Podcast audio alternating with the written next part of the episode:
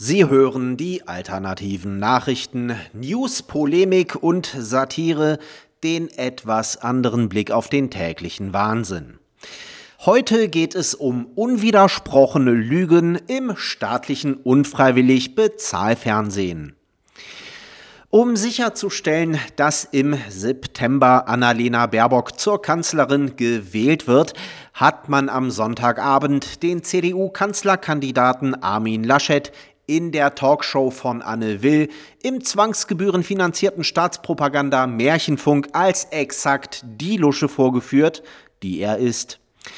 Dort musste er sich von Klimakind Luisa Neubauer Folgendes sagen lassen. Zitat Sie legitimieren antisemitische, rassistische und auch wissenschaftsleugnerische Inhalte, verkörpert durch Hans-Georg Maaßen. Da hätten Sie ganz klar was zu sagen müssen. Hans-Georg Maaßen ist hochproblematisch, nicht nur für die CDU, sondern für die Demokratie. Zitat Ende. Laschet fiel nichts Besseres ein, als Neubauer zu antworten. Zitat der Bundesvorsitzende kann nicht entscheiden, wer in den 299 Wahlkreisen antritt. Das entscheiden die gewählten Vertreter. Zitat Ende.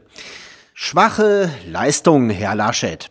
Sie haben noch nicht mal Einfluss darauf, wer in den Wahlkreisen antritt, während Ihre Chefin Merkel sogar demokratische Wahlen rückgängig machen kann. Sätzen 6. Nach einer Schrecksekunde schaffte Laschet es immerhin noch, Neubauer zu versichern, dass Maaßen kein Antisemit sei. Ja, lieber Herr Laschet, Maaßen ist nicht nur kein Antisemit, er ist auch kein Rassist. Er ist sogar mit einer Japanerin verheiratet. Wissenschaftsleugner ist er auch nicht und ganz sicher ist er keine Gefahr für die Demokratie. Das ist vielmehr Merkel, die die Demokratie an jeder möglichen Stelle aushebelt. Das sind vielmehr die hüpfenden Kommunistenkinder einer kriminellen Vereinigung namens Fridays for Future, die weltweit totalitäre Maßnahmen gegen ein frei erfundenes Problem fordern und deren Vorhüpferin die deutsche Ersatzgreta Luisa Neubauer ist. Besäße Laschet das Zeug zum Kanzler und zudem so etwas wie Schlagfertigkeit, hätte er der hauptberuflichen Dummschwätzerin Neubauer vorgeschlagen, die Zeit auf ihrem nächsten Langstreckenflug sinnvoll zu nutzen, um erst einmal Beweise dafür zu sammeln, dass Maaßen Antisemit, Rassist, Wissenschaftsleugner und Demokratiefeind ist, bevor sie solch heftige Anschuldigungen ohne jedweden Beleg in einer Talkshow in den Äther furzt. Damit wäre sie dann den Rest ihres Lebens beschäftigt, denn solche Beweise gibt es nicht. Eigentlich ist das hier ein klarer Fall für die Justiz. Dafür bräuchte man allerdings einen funktionierenden Rechtsstaat. Also abgehakt. Eigentlich ist es ein handfester Skandal, dass eine anmaßende Rotzgöre so etwas in einer politischen Talkshow des Staatsfernsehens einfach daherplappern kann, ohne dass sich merklicher Widerstand regt oder die Talkmasterin eingreift.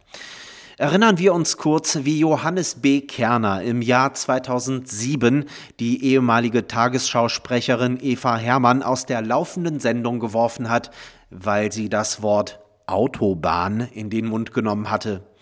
Autobahn geht gar nicht. Klar, die hat schließlich der Führer höchst selbst asphaltiert.